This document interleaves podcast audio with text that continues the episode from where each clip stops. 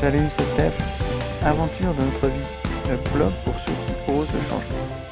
Alors aujourd'hui, justement, en parlant de changement, pourquoi est-ce que nous, nous allons réussir et pas vous? Cette nouvelle vie, vous la voyez, vous la rêvez. Et pourtant, aujourd'hui, rien n'a changé. Vous en êtes toujours au même point. Vous êtes étonné? Eh bien, pas nous. Oh Culotté De quel droit est-ce que l'on se permet de vous dire ainsi et de vous lancer un tel affront Oui, mais prenez seulement 30 secondes et demandez-vous honnêtement et franchement si vous vivez aujourd'hui la vie de vos rêves. Non? Savez-vous pourquoi au moins? Vous connaissez-vous dans l'une de ces trois situations? Premièrement, la fuite. Vous avez toujours une bonne raison qui fait que vous ne vous lancez jamais dans vos projets. Je suis trop jeune, trop vieux, c'est trop tôt, trop tard, ça coûte trop cher, je n'ai pas l'argent. Si je gagnais au loto, ce serait différent. Je ne sais pas faire, je ne connais pas, ce n'est pas pour moi, c'est trop compliqué, je n'ai pas le diplôme, la formation, je n'ai pas assez d'expérience, je ne peux pas y arriver, j'ai peur. Bref, c'est toujours trop ou pas assez quelque chose. Deuxième situation, le report. Vous remettez sans cesse à plus tard votre passage à l'action, repoussant ainsi l'atteinte de vos objectifs à la semaine des 4 jeudis. Je n'ai pas le temps. Quand j'aurai le temps Plus tard, après, demain. Je ferai. Il faut que, il faudrait que, faudra que, ce week-end, aux prochaines vacances, quand je serai en retraite, quand je serai plus vieux, quand les enfants seront grands, etc., etc. Troisième situation, l'abandon. Vous ne parvenez jamais à maintenir dans le temps vos efforts pour honorer vos résolutions. Vous baissez les bras en cours de chemin. C'est trop dur, j'arrête, je laisse tomber. Ça me saoule. Alors, bilan Vous vous retrouvez dans une ou plusieurs situations? Non Menteur, menteuse, on passe tous par là un moment ou un autre. Mais pas de panique. La bonne nouvelle, c'est que vous avez la capacité d'inverser la vapeur. Et nous allons voir comment ensemble. La bonne nouvelle, c'est qu'il n'est jamais trop tard. La mauvaise nouvelle, c'est que c'est à vous de vous prendre en main. Première partie, excusez-moi, je ne veux pas réussir. Elles sont nombreuses les excuses que vous vous mettez en avant pour ne pas avancer, ou pire, par crainte d'avancer. Dans les plus courantes, on peut citer le temps.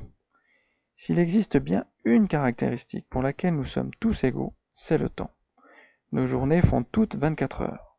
La différence se fait dans la manière dont nous les utilisons et les mettons à profit. Le temps est notre ressource la plus précieuse. Ne la gaspillons pas et ne laissons personne nous la voler. Êtes-vous sûr de maîtriser cette richesse? Comment faites-vous pour gérer votre temps? Deuxième excuse, L'âge. Vous vous sentez trop jeune pour réussir, trop vieux pour aboutir. Quels que soient vos projets, il est sûr et certain que des personnes dans la même situation que vous, et même parfois pire, les ont déjà réalisés et atteintes avec succès. Si elles y sont parvenues, vous pouvez en faire autant. Nous n'avons de limite que les barrières que nous nous fixons. Quand on veut, on peut. Réflexion personnelle à l'intention des gens qui attendent d'être en retraite pour réaliser leurs rêves. Changez impérativement de stratégie, sinon vous risquez de déchanter. Aujourd'hui, les droits à la retraite ne cessent de diminuer. Avec quoi allez-vous financer vos rêves? Tandis que la durée de cotisation s'allonge à vue d'œil. À quel âge serez-vous en retraite? Et dans quel état si vous êtes toujours en vie? Alors non, n'attendez pas la retraite, ou un pseudo-moment opportun, pour faire les choses. Faites-les quand vous en avez envie et quand elles se présentent. Autre excuse, l'argent. Chercher à gagner plus d'argent est respectable. Mais ne vous y trompez pas, ça ne doit pas être une fin en soi. C'est une erreur de penser que l'on atteint le bonheur avec plus d'argent. Dès lors que l'on a suffisamment d'argent pour subvenir à nos besoins fondamentaux, se nourrir, se loger, euh, avoir des habits sur soi, euh, être en bonne santé, prendre soin de sa famille, L'argent doit être considéré comme un moyen pour réaliser les rêves qui nous tiennent à cœur et non comme un but. Il doit nous permettre de faire ce que l'on veut, quand on veut, sans avoir à se poser de questions. Faire des voyages, réaliser ses projets, venir en aide à sa famille, à ses proches, à ses amis, etc. D'ailleurs, avant de chercher à gagner plus, vous êtes-vous déjà demandé comment faire plus de choses avec vos revenus actuels? Avez-vous porté attention à la façon dont vous dépensiez votre argent? Sortir du matérialisme, supprimer le superflu pour se concentrer sur l'essentiel, sur notre projet de vie, sont autant de solutions pour nous permettre de répartir différemment nos dépenses et concrétiser nos projets. Petite astuce défi. Munissez-vous d'un carnet de notes et pendant 30 jours, inscrivez dessus toutes les dépenses que vous faites, aussi ridicules soient-elles. Vous ferez des économies rien que par la contrainte que cela représente. Vous pourrez ainsi analyser votre rapport à l'argent, et cela vous forcera à vous questionner sur la nécessité de chacune de vos dépenses. Souvent, nous dépensons quelques euros chaque jour pour une récompense instantanée. En agissant ainsi, on oublie l'impact financier, mais pas que, sur le long terme de ces actions quotidiennes insignifiantes. Par exemple, votre cigarette chaque jour avec le café vous donne la sensation de bien-être sur le moment, mais savez-vous qu'elle augmente votre risque de maladie cardiovasculaire, cancer du poumon, de 30% environ, sans compter qu'elle vous coûte 0,35 centimes à chaque fois, soit 127,75 euros par an. Je vous laisse faire le calcul si vous fumez plus d'une cigarette par jour. Autre excuse courante, les diplômes, la formation, l'expérience. Quand le projet de changement porte sur l'emploi, sur une reconversion, l'excuse la plus utilisée est souvent celle du manque de diplôme, du manque de formation ou d'expérience dans le secteur visé. Vous ne devez pas oublier ceci. Vous avez développé au cours de votre vie, professionnelle, personnelle, associative, une multitude de compétences transverses que vous pourrez mettre à profit dans votre projet. Prenez le temps de lister l'ensemble de vos compétences une à une, vous pourriez bien être surpris. De même, ne sous-estimez pas le poids de l'enthousiasme et de la motivation. On donnera sa chance à une personne résolue et déterminée, même si elle n'a pas ou peu d'expérience. Soyez volontaire, ayez la soif d'apprendre, de vous former, exprimez et montrez votre envie d'acquérir les connaissances et compétences nécessaires pour le job, que vous visez. Ne préfère-t-on pas tous travailler quelqu'un d'enthousiaste mais sans expérience, plutôt qu'avec quelqu'un de très compétent mais qui traîne des pieds? Mieux vaut une tête bien faite que bien pleine. Enfin, n'ayez pas peur d'envisager une formation continue au besoin.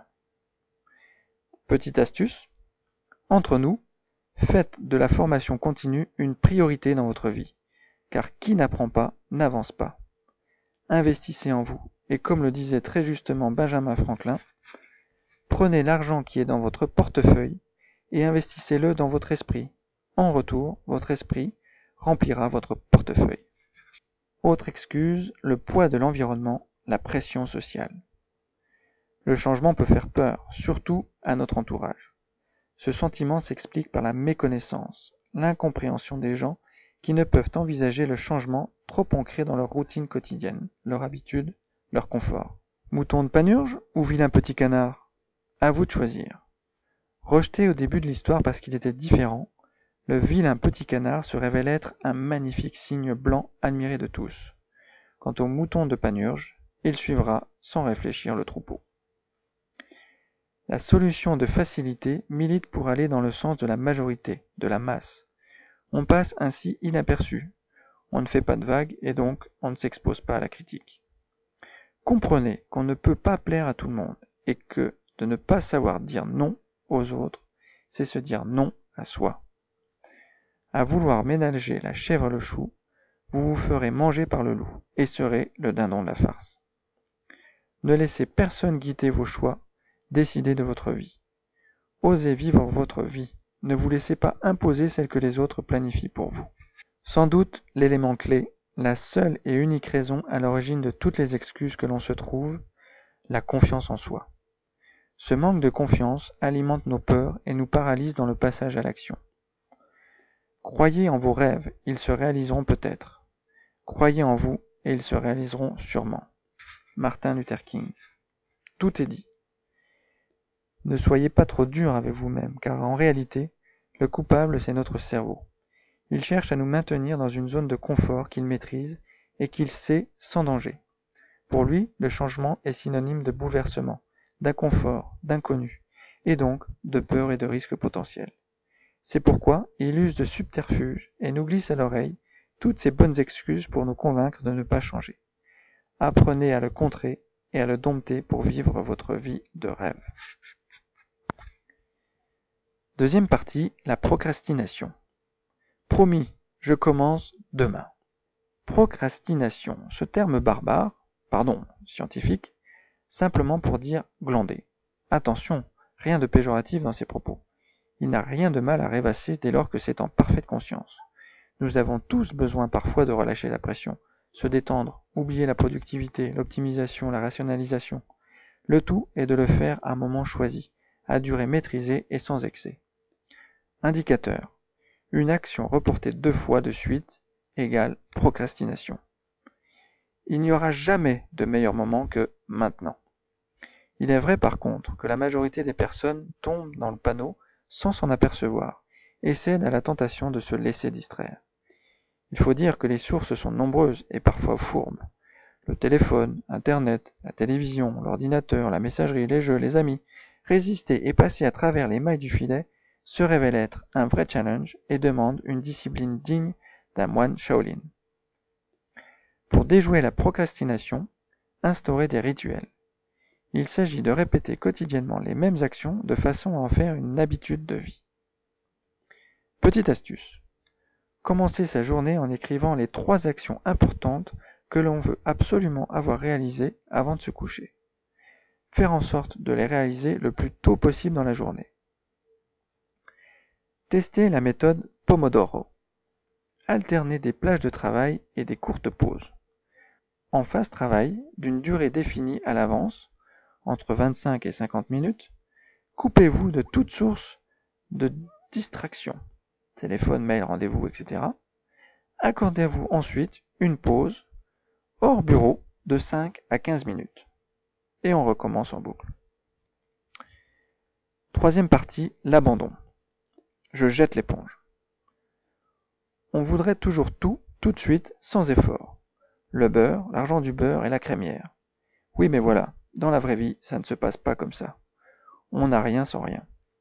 La vérité, c'est qu'avant de récolter, il faut semer. Avant de devenir champion olympique, il faut s'entraîner dur. Avant de savoir faire du vélo sans roulette, il faut chuter et recommencer. Il ne faut pas se le cacher. Le chemin pour atteindre ses objectifs n'échappe pas à la règle. Il sera long, difficile, avec des échecs, des moments de doute, des problèmes à résoudre. Pardon, des stars. Un ami très proche ne parle pas de problème, mais de stars, situation temporaire à résoudre. Autant de raisons qui vont venir éprouver votre motivation, votre persévérance, votre détermination, votre conviction, votre patience et votre courage. Autant de raisons qui tenteront de vous faire baisser les bras, de vous mettre KO, de vous mettre au tapis et de vous donner envie de jeter l'éponge. Mais si vous voulez un jour goûter au plaisir de la victoire, au bonheur de la réussite, à l'euphorie du bien-être, serrez les poings et les dents. Oubliez la douleur, relevez-vous, accrochez-vous, redoublez d'efforts et travaillez dur. Tout changement suit le même processus en trois phases. Le démarrage. Tout est beau, tout est neuf. La motivation et l'enthousiasme sont dopés et on est prêt à déplacer des montagnes.